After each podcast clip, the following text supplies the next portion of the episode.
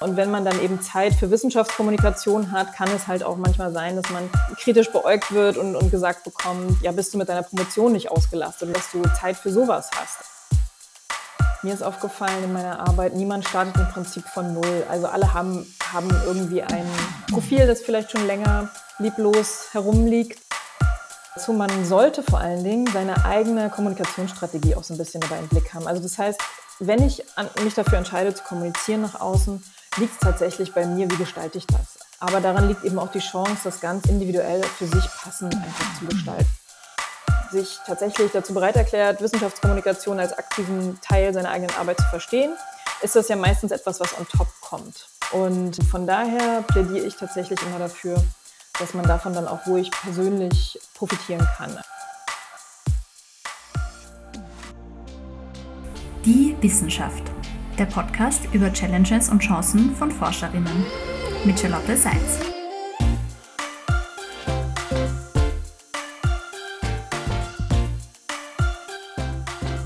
Hallo und herzlich willkommen zur neuen Staffel von Die Wissenschaft. Wir sind jetzt schon in der zweiten Staffel und es erwarten euch wieder viele neue Themen und Gästinnen. Damit ihr die nächsten Folgen nicht verpasst, abonniert doch gleich den Podcast auf der Plattform eurer Wahl oder folgt mir auch auf Instagram, da erfahrt ihr immer als erstes, wenn eine neue Folge herauskommt. Und jetzt geht es gleich los. Viel Spaß beim Reinhören. Heute geht es um ein Thema, das mir besonders am Herzen liegt, nämlich um das Thema Wissenschaftskommunikation. Das ist ja ein sehr breites Gebiet und kann alle möglichen Dinge umfassen. Heute geht es speziell um das Thema Wissenschaftskommunikation für WissenschaftlerInnen. Dazu habe ich mir eine Expertin eingeladen, die mit uns ein bisschen darüber plaudern wird, Susanne Goy. Herzlich willkommen. Herzlich willkommen, Dankeschön. Schön, dass du da bist. Du bist ähm, Expertin im Bereich Wissenschaftskommunikation für WissenschaftlerInnen. Einerseits, weil du schon sehr viel Erfahrung hast mit Workshops und da Leute coacht und ihnen hilfst, ihre optimale Form der Wissenschaftskommunikation zu finden. Möchtest du uns vielleicht am Anfang kurz erzählen, wie du dorthin gekommen bist und wieso dein Werdegang war? Mhm, sehr gerne. Also ähm, ganz ursprünglich habe ich mal Französisch, Erziehungswissenschaft und Wissenschaftsmarketing studiert. Wobei man dazu sagen muss, Französisch und Erziehungswissenschaft waren meine Magisterstudiengänge. Ähm, dann habe ich als äh, wissenschaftliche Mitarbeiterin an der Uni angefangen, weil ich eine ganz tolle Professorin hatte, die mich da ins Team geholt hat. Und ähm, ja, dann habe ich durch Zufall einen Flyer bei uns an der Uni gesehen. Also ich war an der TU Berlin, habe dort äh, studiert und auch gearbeitet. Und äh, dort wurde der Masterstudiengang Wissenschaftsmarketing beworben. Und dann dachte ich, hey, äh, jetzt bin ich irgendwie schon im akademischen Umfeld gelandet und ähm, ja, habe mir dann angeschaut, was sozusagen der Studiengang beinhaltet. Und ich fand das Programm super und habe dann beschlossen, tatsächlich nebenberuflich ähm, den Masterstudiengang anzufangen. Und habe dann, während ich an der Uni gearbeitet habe, ähm, ja, den zweijährigen Master begonnen, Wissenschaftsmarketing. Genau, und den habe ich dann 2014 abgeschlossen. Mm. Und leider endete dann meine Stelle auch an der Hochschule. Also ich war dann zwischenzeitlich auch gar nicht mehr ähm, im Institut, also gar nicht mehr WIMI, sondern ähm, dann schon als Referentin eines Stipendienprogramms ähm, in der Verwaltung tätig, auch an der TU Berlin damals. Und genau, der Job endete und ich hatte immer so im Hinterkopf, hey, ich müsste doch eigentlich was jetzt mit diesem Abschluss anfangen können. Ja, ich hatte dann halt meinen Master in Wissenschaftsmarketing und ähm, genau, hatte dann die Idee, ich würde gerne im akademischen Umfeld bleiben. Wissenschaftsumfeld gefällt mir total gut, aber so richtig eine Perspektive habe ich für mich nicht gesehen, ehrlich gesagt, weil ich auch nicht unbedingt promovieren wollte. Und Jobs im Sinne einer Wissenschaftsmanagerin waren damals noch recht selten. Und dann hatte ich die Idee, mich selbstständig zu machen. Und dann kam eins zum anderen. Ähm, und ich habe ja, das Wissen, das ich im Studium mir angeeignet habe, im Wissenschaftsmarketingstudium, im Prinzip versucht, dann in eine Art Selbstständigkeit zu überführen. Also das waren so die Anfänge. Stelle ich mir aber auch ziemlich herausfordernd vor, wenn man sich von heute auf morgen dann selbstständig macht. Oder wie war das so dein Werdegang? Hast du gleich einen harten Cut gemacht oder hast du erstmal deine Fühler ausgestreckt und geschaut, wie ist da der Bedarf? Was könnte ich eventuell, in welche Richtung könnte ich eventuell gehen? Ja, also ich hatte schon so ein bisschen Erfahrung, weil ich immer auch schon als Studentin ein bisschen ähm, nebenbei selbstständig war. Also das heißt, ich habe ähm, Texte geschrieben für ähm, Zeitungen, für Agenturen. Also ich kannte schon so ein bisschen dieses Selbstständigsein, aber halt nie dieses wirklich Vollzeit ähm, selbstständig sein. Und ähm, am Ende war es tatsächlich ein harter Cut, weil mein Vertrag endete ich dann erstmal auch ganz bewusst tatsächlich in die Arbeitslosigkeit gegangen bin. Ähm, ich habe dann natürlich das Arbeitslosengeld bekommen. Ähm, und in der Zeit, die hat mir eigentlich ganz gut getan. Es war wie so eine Art Orientierungsphase, die ich dann auch genutzt habe. Ähm, genau, habe ich dann auch einen äh, Antrag geschrieben auf eine Förderung, die ich dann vom Arbeitsamt bekommen habe ich weiß gerade gar nicht mehr, wie das genau heißt. Äh, alle, die sich selbstständig gemacht haben, wissen es jetzt wahrscheinlich. Vielleicht fällt es mir noch ein. Auf jeden Fall ähm, war es dann so, dass ich dann für eine gewisse Zeit, für ein paar Monate, eine Förderung bekommen habe für die ersten Monate der Selbstständigkeit. Und insofern bin ich da schon ins kalte Wasser gesprungen, aber ich hatte im Prinzip äh, ja einen finanziellen Rettungsring, ähm, der es mir dann halt leicht gemacht hat, die ersten Monate der Selbstständigkeit dann zu überstehen. Jetzt hast du also schon einige Jahre Erfahrung auf dem Bereich der Wissenschaftskommunikation. Warum ist denn Wissenschaftskommunikation für WissenschaftlerInnen so wichtig oder sollte deiner Meinung nach jeder oder jede Wissenschaftskommunikation betreiben? Mhm. Das ist natürlich immer äh, ja, die, die wirklich wichtige Frage und auch eine, eine gute Einstiegsfrage tatsächlich, äh, die ich auch in meinen Workshops immer gleich als erstes thematisiere. Ähm, und wenn ich einmal anfange, kann ich eigentlich kaum aufhören, darüber zu sprechen, welche Vorteile das alles hat. Natürlich ist es auch viel Arbeit und ich verstehe auch, dass manche einfach Sorge haben, dass sie vielleicht äh, nicht ausreichend Zeit dafür haben oder dass sie gar nicht wissen, worüber sie kommunizieren sollen. Aber wie gesagt, viele Vorteile. Ähm, als erstes würde ich auf jeden Fall sagen, wenn man sich mit dem Feld der Wissenschaftskommunikation beschäftigt, auch wenn man selber noch gar nicht kommuniziert, man begibt sich in einen Bereich hinein, ähm, so dass man dann einfach auch selber erstmal auf dem Laufenden ist über das eigene Forschungsthema. Also je nachdem, wo man digital unterwegs ist. Äh, wir sprechen ja vor allen Dingen auch heute über digitale Wissenschaftskommunikation. Also wenn ich bei Twitter beziehungsweise jetzt X äh, oder eben Instagram, Mastodon, LinkedIn, was es halt alles noch für äh, Netzwerke gibt, unterwegs bin, kann ich auch erstmal passiv konsumieren und ähm, bekomme einfach wirklich ähm, sehr, sehr zeitnah mit, was in meinem Feld passiert. Also ich hatte schon viele Wissenschaftler in dem Workshop, die gesagt haben, ganz ehrlich, ich kriege manchmal über Twitter eher mit, wenn in meinem Forschungsfeld eine neue Studie rausgekommen ist, als über alle anderen Kanäle.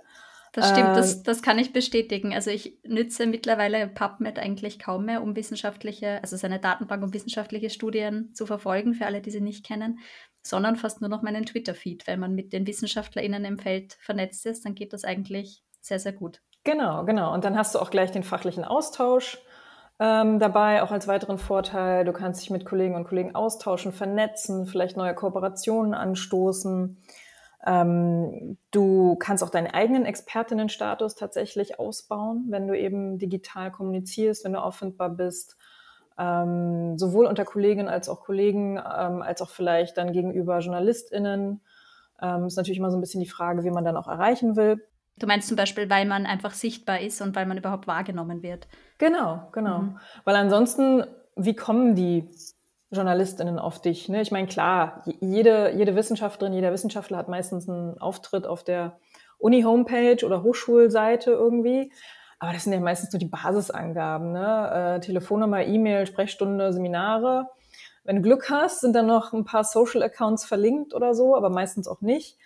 Ähm, und wie gesagt, woher soll ich wissen, also klar steht dann auch das Fachgebiet dabei, aber so richtig kriegt man kein Gefühl dafür, ähm, für welches Thema kann ich jetzt die Wissenschaftlerinnen und Wissenschaftler ansprechen. Ähm, genau, für, für welches Interviewthema könnte ich sie zum Beispiel ja, für eine TV-Sendung anfragen. Und ähm, wenn ich halt online direkt kommuniziere, ist es sehr viel wahrscheinlicher, dass eben auch die Medien auf dich zukommen und sagen, hey, äh, ich habe gesehen, du bist oder sie sind bei Twitter aktiv äh, oder bei Instagram. Hätten sie nicht mal Lust, dieses und jenes Format irgendwie mitzumachen? Und zeitgleich ist es aber auch keine Einbahn, oder? Also wenn man jetzt sich dafür entscheidet, zum Beispiel einen Twitter-Account aktiv zu nutzen als Wissenschaftlerin, dann bedeutet das ja nicht im Umkehrschluss, dass man dann automatisch im Fernsehen auftreten muss oder muss, Interviews nein, geben muss. auf gar keinen Fall, auf gar keinen Fall. Äh, ist vielleicht auch so eine Angst, die manche haben. Ähm, man kann, das, das sage ich auch immer dazu, man sollte vor allen Dingen seine eigene Kommunikationsstrategie auch so ein bisschen dabei im Blick haben. Also das heißt, wenn ich an, mich dafür entscheide zu kommunizieren nach außen, liegt es tatsächlich bei mir, wie gestalte ich das? Also wie viel will ich machen? Das hängt natürlich von verschiedenen Faktoren ab, Ressourcen, die ich habe. Aber daran liegt eben auch die Chance, das ganz individuell für sich passend einfach zu gestalten. Also wenn jemand sagt, ich bin eher jemand, ähm, der die zurückhaltender ist, äh, bin eher so ein bisschen gerne im Hintergrund, überlege vielleicht lieber länger, bevor ich mich äußere, dann ist natürlich ein schriftbasiertes Medium wie Twitter vielleicht idealer und jemand, der eher so ein bisschen extrovertierter ist und auch ein bisschen gerne Show macht, der sagt dann vielleicht, hey, doch den TikTok-Kanal oder so, ja. Und auch wie viel ich persönlich oder privat von mir preisgebe, das ist eine ganz, ganz individuelle ähm, Geschichte und niemand muss äh, etwas über sich privat oder persönlich preisgeben und andere, denen macht das Spaß, dann auch so ein bisschen mehr über sich zu erzählen. Heißt es, du würdest auch jedem Wissenschaftler oder jeder Wissenschaftlerin empfehlen, Wissenschaftskommunikation zu betreiben? Oder andersherum gefragt, wem würdest du es nicht empfehlen und eher abraten? Oh, das ist interessant. Wem würde ich es nicht raten? Ähm, fällt mir jetzt naja gut, also jemand, der wirklich null, null Zeit, also gar keine Zeit darin investieren möchte, da wird es wahrscheinlich schwierig. Allerdings habe ich auch, ich weiß nicht, ob, ob, du schon mal über einen Blogartikel von mir gestolpert bist, da äh, erkläre ich das auch. Ich habe im Laufe der Jahre eine Art Typologie entwickelt für Sichtbarkeitstypen in der Wissenschaft. Und äh, da gibt es so fünf Stufen. Und das baut sich auch aufeinander auf. Und da gibt es sowohl die, die sagen, hey, ich habe wirklich keine Zeit und möchte gar nicht so sehr nach draußen kommunizieren, aber ich will irgendwie auch auffindbar sein. Wenn man meinen Namen googelt, soll zumindest klar werden, wer ich bin, was ich mache, welche Publikationen ich online habe.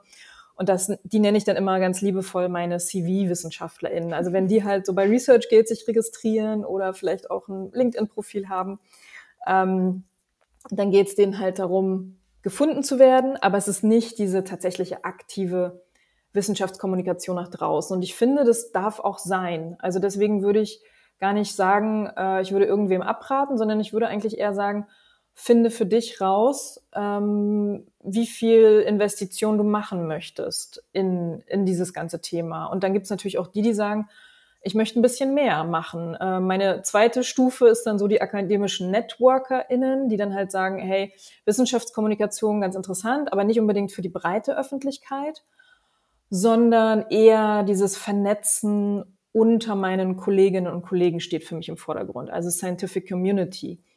Und ähm, Genau, das ist auch noch mal ein bisschen was anderes als die, die dann sagen, ja, nee, doch, breite Öffentlichkeit und ich habe Spaß irgendwie, das runterzubrechen, meine Forschung für Laien und das noch mal ganz anders zu erklären, äh, auf einem Niveau, das eben auch Laien verstehen und so weiter und so fort. Also deswegen, für jeden ist eigentlich das Passende dabei. Deswegen ist die Kommunikationsstrategie so wichtig. Das heißt, man muss sich mal im Klaren werden, was möchte ich eigentlich erreichen und dann welche Tools brauche ich dafür, um die zu genau, erreichen. Genau. Den Blogartikel stelle ich euch auch gerne in den Show Notes, den Link dazu. Dann könnt ihr euch mal selber durchlesen und vielleicht herausfinden, welche, welcher Typ ihr da seid in der Wissenschaftskommunikation. Du bietest ja seit vielen Jahren jetzt auch Workshops und Coaching an für mhm. WissenschaftlerInnen im Bereich Wissenschaftskommunikation, speziell auch für Social Media. Wie unterstützt du denn die WissenschaftlerInnen dabei, ihre Strategie zu finden oder ihren Typ zu finden? Hm. Also erstmal ähm, ist es eine Art Bestandsaufnahme, dass wir gucken, was ist schon vorhanden, weil mir ist aufgefallen in meiner Arbeit, niemand startet im Prinzip von null. Also alle haben, haben irgendwie ein Profil, das vielleicht schon länger lieblos herumliegt. Ähm, das LinkedIn-Profil, was sich alle mal irgendwann genau, angelegt haben. Genau, genau, genau. Oder das private Instagram-Profil, äh, wo man eben auch gucken kann, äh, kann man daraus vielleicht was beruflich irgendwie machen. Ähm, genau, deswegen erstmal Status quo, wie sieht's aus? Dann geht es natürlich auch um Ressourcen. Dann anhand dieser Typologie vielleicht auch herauszufinden, was, was möchte ich, was liegt mir, äh, welches Netzwerk ist mir sympathisch, welches ist mir völlig unsympathisch. Ähm, und auch eine sehr, sehr wichtige Frage, wer ist meine Zielgruppe? Ähm, also an, an dieser Frage macht sich ganz viel tatsächlich fest, äh, macht sich auch unter anderem dann fest, welches Netzwerk sinnvoll ist. Und das sind schon Fragen, glaube ich, die sehr essentiell sind, aber die für viele auch am Anfang sehr schwierig sind. Weil wenn sie dann sich schon entscheiden, hey, ich gehe in die aktive Kommunikation, ist natürlich immer der Anspruch, naja, ich will möglichst viele erreichen mhm. und äh, mit wirklich, möglichst wenig Aufwand das Maximale rausholen und alle sollen mich dann irgendwie wahrnehmen. Und da versuche ich dann so ein bisschen Struktur reinzubringen und zu sagen, ähm, den, den Wunsch kann ich verstehen, aber es ist meistens wirklich leichter ähm, zu schauen, wer ist die Hauptzielgruppe und auf die Hauptzielgruppe die Kommunikation auszurichten und auch erstmal ein Netzwerk zu bespielen, als sich vielleicht in vielen zu verlieren. Genau, und dann Schritt für Schritt das Ganze aufzubauen. Würdest du dann empfehlen, auch mal einfach irgendwo zu starten? Weil ich könnte mir vorstellen, dass viele die Scheu haben, okay, ich möchte jetzt aber nicht vier Social-Media-Kanäle starten und aktiv Content dafür generieren. Dafür fehlt mir einfach die Zeit oder das Know-how oder die Ressourcen, sondern dann einfach mal irgendwo anzufangen und dann später das auszuweiten. Genau, die Variante gibt es natürlich auch. Ja, das mhm. ist auch ähm, ganz häufig so.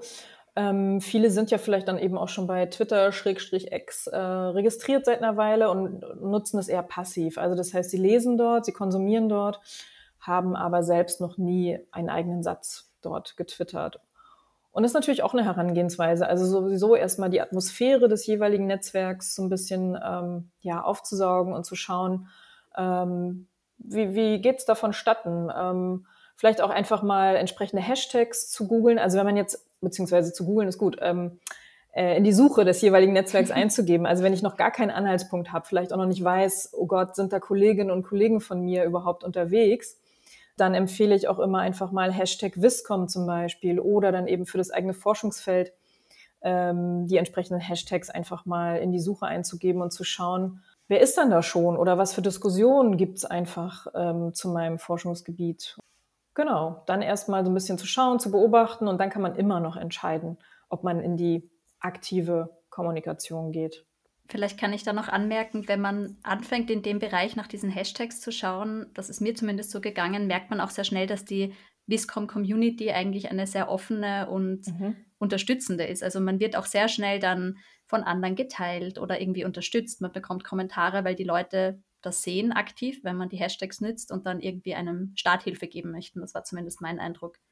Genau, genau. Ich empfehle dann auch immer, wenn wir starten mit so in so einem Workshop oder einem Coaching, dass man ähm, auch gerne mal so einen Vorstellungspost machen kann. Ne? Also so im mhm. Sinne von, hey, ich bin neu hier, ähm, das, was du sagst, äh, das und das sind, ist mein Forschungsgebiet, ähm, euch erwarten die und die Themen jetzt auf meinem Kanal, ähm, keine Ahnung, ich bin an der und der Hochschule. Also so ein paar Facts vielleicht noch irgendwie ein Foto bei einem Kongress, wo man gerade irgendwas vorträgt oder wenn man irgendwie Forscherin ist im Feld und keine Ahnung, gerade irgendwelche archäologischen Dinge ausbuddelt oder so.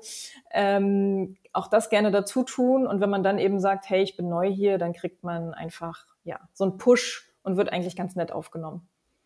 Und du hast schon angemerkt, du gibst eben Gruppenworkshops. Ähm, was bietest du denn generell so an? Vielleicht kannst du einen ganz kurzen Überblick geben, in welcher Form auch so ein Coaching oder so eine Unterstützung bei der Wissenschaftskommunikation stattfinden kann. Also es sind im Prinzip zwei Angebote, die sich ergänzen. Ähm, ich habe einmal die Workshop-Angebote. Da engagieren mich meistens die Hochschulen, also das heißt Koordinatoren, Koordinatoren von Graduiertenprogrammen sehr häufig die dann eben so ein Weiterbildungsangebot für ihre Promovierenden oder auch für ihre Postdocs, manchmal auch für ProfessorInnen anbieten möchten. Und da ist so, äh, ich nehme jetzt mal ein komisches Wort in dem Zusammenhang, mein Bestseller, der Spread Your Science Workshop, wo es tatsächlich erstmal darum geht, einen Überblick zu kriegen. Ähm, also welche Kanäle stehen alles zur Verfügung wir gucken uns Best-Practice-Beispiele an von anderen Wissenschaftlerinnen und Wissenschaftlern. Wie machen die das? Das gibt den meisten immer schon mal gleich so einen riesigen Motivationsschub. Ähm, dann versuchen wir auch die eigene Kommunikationsstrategie zu entwickeln, äh, weil das ja, wie ich ja schon gesagt habe, eigentlich so die Voraussetzung ist. Also nicht irgendwie wild anfangen und sich verzetteln, sondern schon so ein bisschen gucken, wo will ich halt hin, was macht Sinn. Genau, und in dem Workshop machen wir dann auch schon die ersten Schritte. Das heißt, äh, ein gutes Online-Profil einfach aufsetzen, entweder ganz neu oder manche haben ja, wie gesagt, auch schon Online-Profile und dann kann man dann nochmal in die Optimierung gehen. Ähm, und dann versuchen wir auch schon den ersten Social-Media-Post zu formulieren und äh, geben uns dann auch gegenseitig Feedback und das ist für die meisten dann immer sehr erhellend, äh, genau, was gut ankommt, was vielleicht noch ähm, verbessert werden kann. Ähm, ja, das ist so der Klassiker-Workshop tatsächlich, wo, dann, wo ich dann mit zwölf äh, Forschenden meistens so in dem Dreh arbeite und häufig schließt sich dann eben auch noch ein Coaching an. Das kann man aber auch unabhängig vom Workshop ähm, buchen. Das ist dann wirklich eher eine eins zu eins Geschichte. Also das heißt, wenn jemand sagt, hey, ich brauche ähm, Unterstützung, ähm, da geht es tatsächlich häufig auch um Twitter, dass jemand sagt, ich will meine Aktivitäten auf Twitter irgendwie ausbauen. Ähm, und dann gucken wir jetzt auch nochmal so das Profil an, was kann man da verbessern. Ähm, ist die Strategie klar? Äh, wie kann ich die Posts formulieren, dass sie irgendwie noch besser wahrgenommen werden? Wie kann ich das formulieren, dass, sie, dass man eben einen spannenden Einstieg zum Beispiel hat, so einen Aufhänger? Ähm, wo kriege ich meine Bilder her? Also da gibt es ja tausend Fragen, die dann da drumherum existieren. Also in den Workshops geht es grob gesagt darum, dass man mal den Einstieg findet oder sich auch mal eine Strategie überlegt und sich bewusst wird, was man überhaupt erreichen möchte. Und du unterstützt dabei ein bisschen und bei diesen Einzelcoachings sind das dann spezifischere oder konkretere Fragestellungen. Genau, genau. Und halt auch eine individuellere mhm. Betreuung mhm. natürlich, die dann möglich ist. Wobei es auch Workshops gibt, äh, also wie gesagt, das, den ich gerade erwähnt habe, das ist so der Klassiker. Wir können aber auch Vertiefungsworkshops machen. Also es gibt auch einen Workshop, der speziell zu Twitter, X ist. Ähm, genau, und jetzt muss man mal gucken, wo sich das Ganze hin entwickelt. Ne? Vielleicht biete ich demnächst dann auch die Mastodon-Workshops an oder die Blue Sky-Workshops.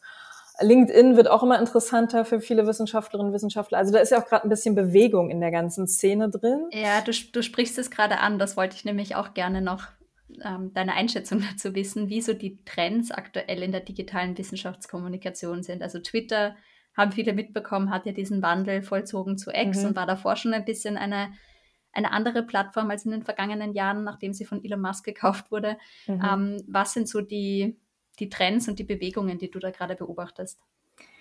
Also ich beobachte tatsächlich eine gewisse Unsicherheit. Ähm, die hält jetzt schon seit ein paar Monaten an und ich glaube, der Prozess ist auch noch nicht abgeschlossen ich sehe das auch an meinen eigenen Followerzahlen oder wenn ich mir halt meine Timeline angucke. Ähm, es gibt tatsächlich eine Art WissenschaftlerInnenflucht, so würde ich es mal nennen. Also immer mehr, die beschließen, das Ganze, wie sich halt X jetzt wandelt seit Elon Musk, unterstütze ich nicht mehr, ich fühle mich da nicht mehr wohl. Ähm, ich beschließe entweder den Account stillzulegen oder ihn tatsächlich komplett zu löschen. Ähm, viele sind auch noch in einer abwartenden Position. Und dann geht es eben darum, was könnte eine Alternative sein. Und da gab es Ende letzten Jahres, also Ende 2022, gab es so ein, ja, würde ich sagen, schon Hype. Da hat Mastodon ganz viel Zulauf bekommen. Ähm, Mastodon ist auch immer noch eine relevante Alternative. Ähm, LinkedIn ist aber auch höher im Kurs, weil es eben auch ein, eine Art Business-Netzwerk ist, weil es eben um diesen fachlichen Austausch geht. Und in den letzten drei, vier, fünf Wochen gefühlt natürlich auch noch äh, Blue Sky. Ähm, ich habe gerade heute einen Podcast gehört, wo jemand sagte, ähm, ja, ich fühle mich jetzt bei Blue Sky wie in den Anfängen von Twitter. Und Blue Sky ist ja auch tatsächlich von jemandem gegründet, der früher bei Twitter war. Also insofern, äh, ja, kann ich das schon nachvollziehen. Funktioniert das ähnlich wie Twitter? Genau, das funktioniert ähnlich, ja. Also sowohl Mastodon als auch Blue Sky funktionieren ähnlich, äh, wollen ja auch irgendwo Twitter-Alternativen sein. Ähm, aber die Frage ist tatsächlich, worauf einigt sich die Wissenschaftscommunity? Also das heißt, ähm, wird es wieder so wie Twitter ein einziges Netzwerk geben, wo wir halt sagen können, wenn du dich akademisch austauschen möchtest, wenn du als Wissenschaftlerin digital kommunizieren möchtest, ist eigentlich Twitter das Netzwerk der Wahl. So, das war immer meine Ansage bis vor, weiß ich nicht, zwölf Monaten. Und jetzt ist es halt nicht mehr so ganz eindeutig. Und ähm, die Frage ist halt tatsächlich, wird es ein Netzwerk geben, wo wir uns alle wiederfinden? Oder werden es eins, zwei, drei Netzwerke sein? Äh, verteilt es sich irgendwie? Das ist gerade so ein spannender Prozess, wo ich auch noch keine abschließende Antwort geben kann. Das ist mal ein ganz guter Überblick. Ähm, du hast vorher gemeint, dass LinkedIn immer mehr Bedeutung bekommen hat. Hast du damit auch gemeint, dass viele NutzerInnen von Twitter dann weggegangen sind oder eher nicht mehr so aktiv waren und dann versucht haben, vermehrt andere Kanäle zu bespielen, wie LinkedIn, oder einfach, dass LinkedIn selber als Plattform immer wichtiger wird? Beides. Also sowohl als Alternative zu Twitter ähm, als auch die ähm, Bedeutung an sich wächst. Also LinkedIn hat ja dann auch irgendwann tatsächlich das berühmte äh, Xing ähm, Mhm. sozusagen in den Schatten gestellt und äh, einfach weil LinkedIn natürlich als als App, als Netzwerk, das weltweit existiert, ähm, im Wissenschaftsbereich interessant ist, wenn man sich eben international einfach mit Kolleginnen und Kollegen ähm, vernetzen möchte und dann natürlich auch die Schnittstelle einfach zur Wirtschaft hat. Das ist ja dann auch interessant für viele Wissenschaftlerinnen und Wissenschaftler.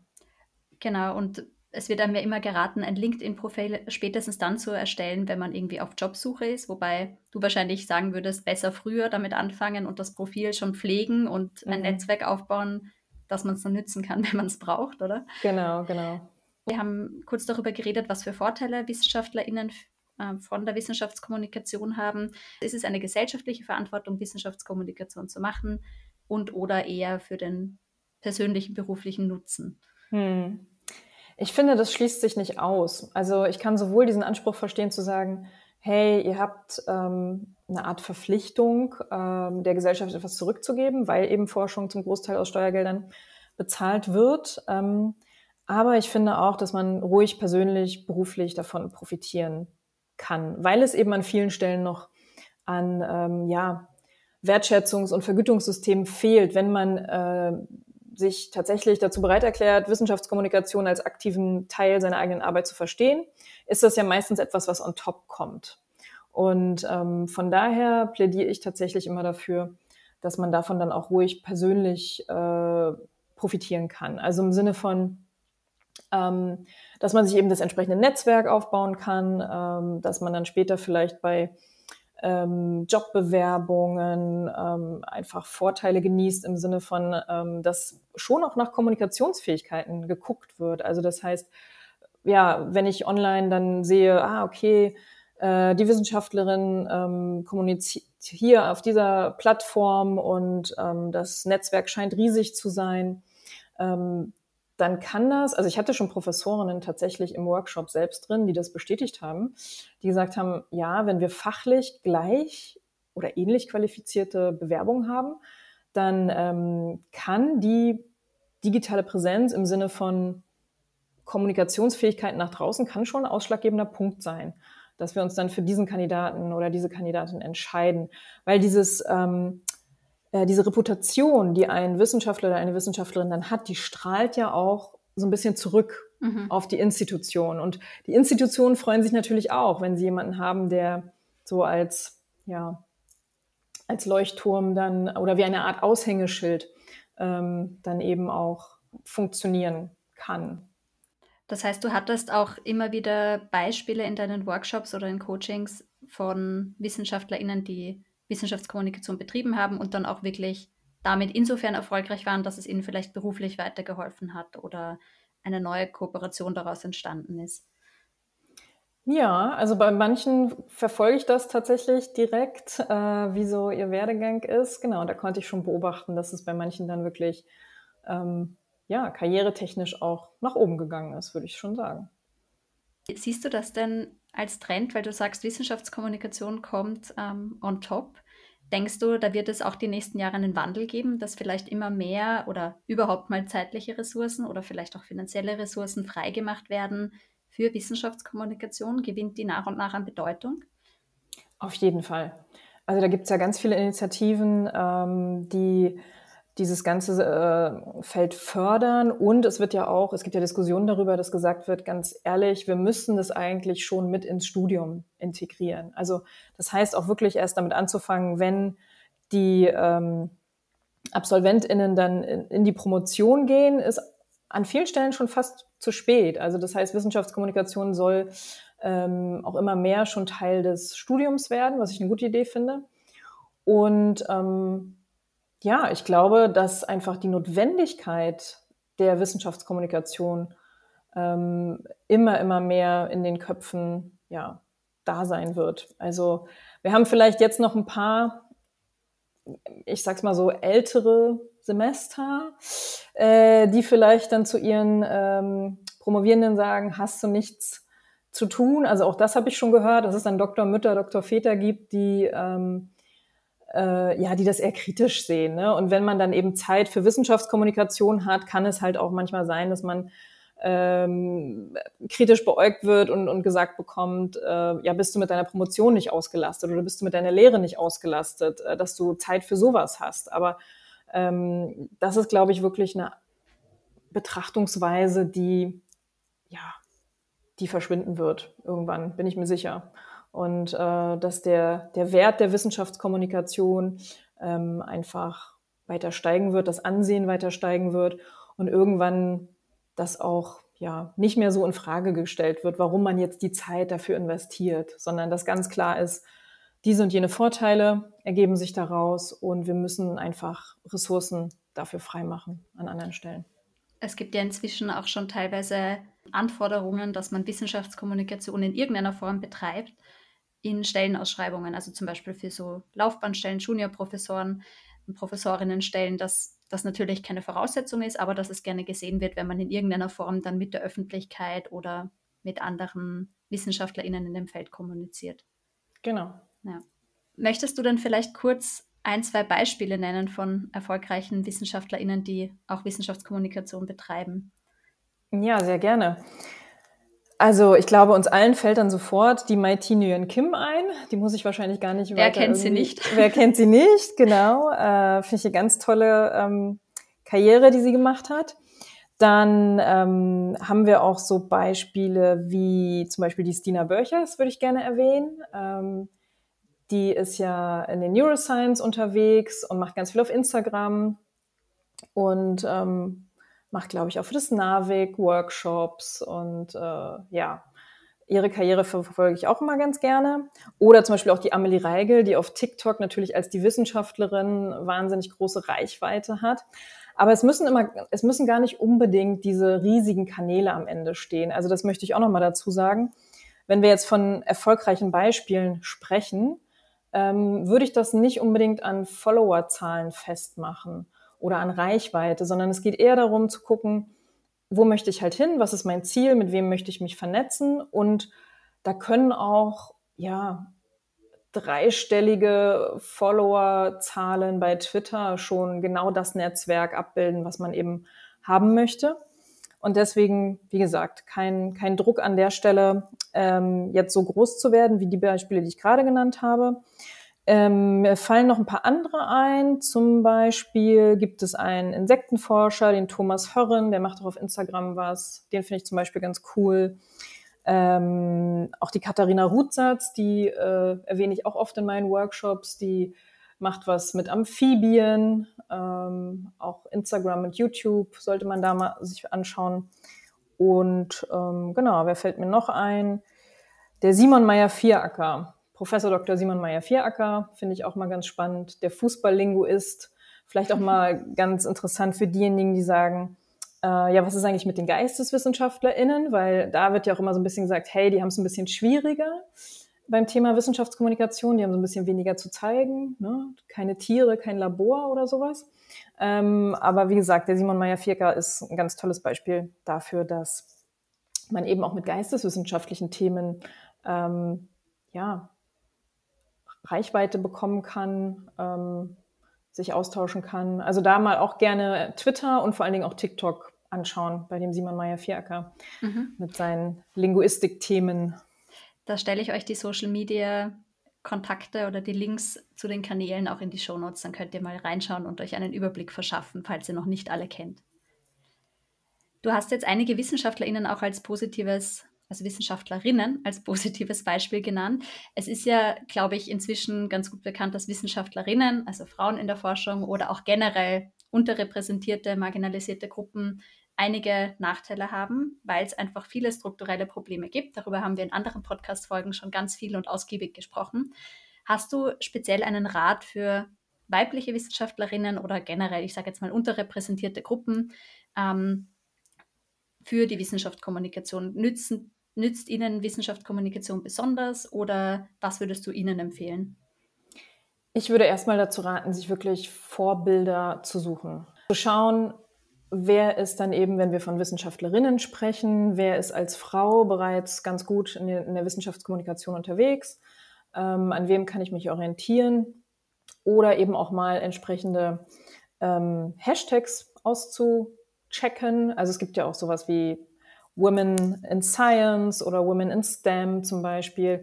Also dass man da einfach auf die Suche geht nach Gleichgesinnten und ähm, da wird man auch sehr herzlich aufgenommen. Also wenn man da sagt, hey, ich bin neu als Frau zum Beispiel in der Wissenschaftskommunikation, ähm, da gehe ich auf jeden Fall davon aus, dass man da willkommen geheißen wird. Das heißt also, diese Vorbilder suchen finde ich ganz wichtig. Ähm, genau. Und dann geht es nämlich auch meistens tatsächlich um, um die Themen, die damit eben einhergehen. Also das heißt, äh, welche Hürden muss ich denn eigentlich überwinden, wenn ich als Frau in der Wissenschaftskommunikation unterwegs bin? Ähm, da geht es dann auch um Themen, ja, wie bringe ich Familie und Karriere unter einen Hut? Ähm, und ich glaube, dieser Austausch kann sehr wertvoll sein und der kann auch sehr empowernd sein dann an der Stelle. Also das heißt, niemand muss da alleine durch, niemand muss da äh, sich alleine fühlen. Und von daher, das würde ich auf jeden Fall empfehlen. Und vielleicht auch nicht nur online das zu machen, sondern vielleicht auch an der eigenen Hochschule einfach mal zu schauen, ähm, wenn man das vielleicht irgendwie publik macht über eine Art Intranet oder Verteiler und sagt, hey, äh, ihr Lieben, wisst ihr was? Ich würde gerne ein bisschen aktiver in der Wissenschaftskommunikation sein. Gibt es vielleicht unter euch ähm, auch Personen, die das auch vorhaben und sich dann auch an der eigenen Hochschule vielleicht zusammenzusetzen und äh, vielleicht in einer kleinen Gruppe zwei, mit zwei, drei, vier Personen ähm, eine Art Mastermind zu gründen oder vielleicht eine Art Social Media Tandem, also dass man einfach das Gefühl hat, man unterstützt sich da so ein bisschen gegenseitig. Das ist auf jeden Fall ein guter Punkt. Also Netzwerken ist wieder mal wichtig und auch sich Gleichgesinnte und Vorbilder suchen. Das ist ja mhm. In der Forschung generell sehr wichtig. Darüber haben wir schon in einer ähm, vergangenen Podcast-Folge gesprochen, aber auch wenn es um das Thema Wissenschaftskommunikation geht anscheinend. Das waren sehr viele spannende Punkte. Ich denke, da können wir uns alle einiges mitnehmen. Möchtest du mit unseren Hörerinnen noch abschließend eine Literaturempfehlung teilen? Ja, sehr gerne. Und zwar lese ich gerade selber das Buch Selbstmarketing für WissenschaftlerInnen von ähm, Georg Adelmeier Herbst und Annette Meyer.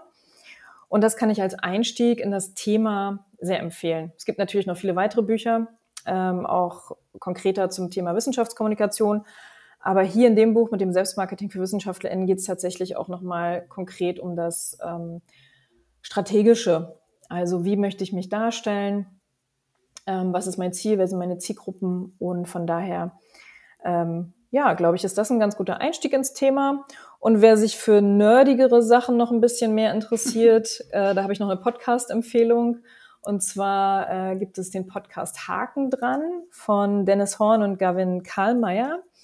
Ähm, der hieß früher Haken dran das Twitter-Update. Seit Twitter nicht mehr Twitter so wirklich ist, heißt äh, Haken dran das Social Media Update.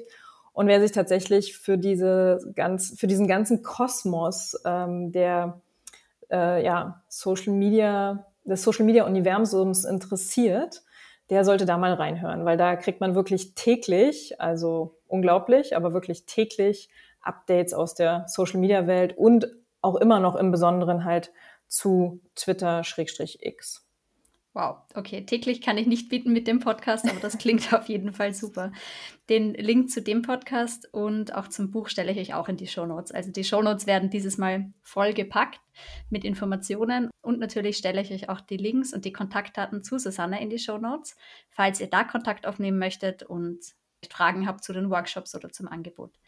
Vielen, vielen Dank, Susanne, dass du heute meine Gästin warst in der Podcast-Folge und ein bisschen mit uns über Wissenschaftskommunikation gesprochen hast. Vielen lieben Dank für die Einladung. Wenn euch die Folge gefallen hat, dann lasst mir sehr gerne eine Bewertung da und abonniert den Podcast, damit ihr die nächste nicht verpasst. Ich freue mich natürlich auch immer sehr, wenn ihr die Folge teilt. Wie ihr wisst, mache ich den Podcast nebenbei und bekomme kein Geld dafür. Das heißt, ich bin insofern auf eure Unterstützung angewiesen und freue mich, wenn ihr den Podcast empfehlt und dadurch der ein bisschen an Reichweite gewinnt.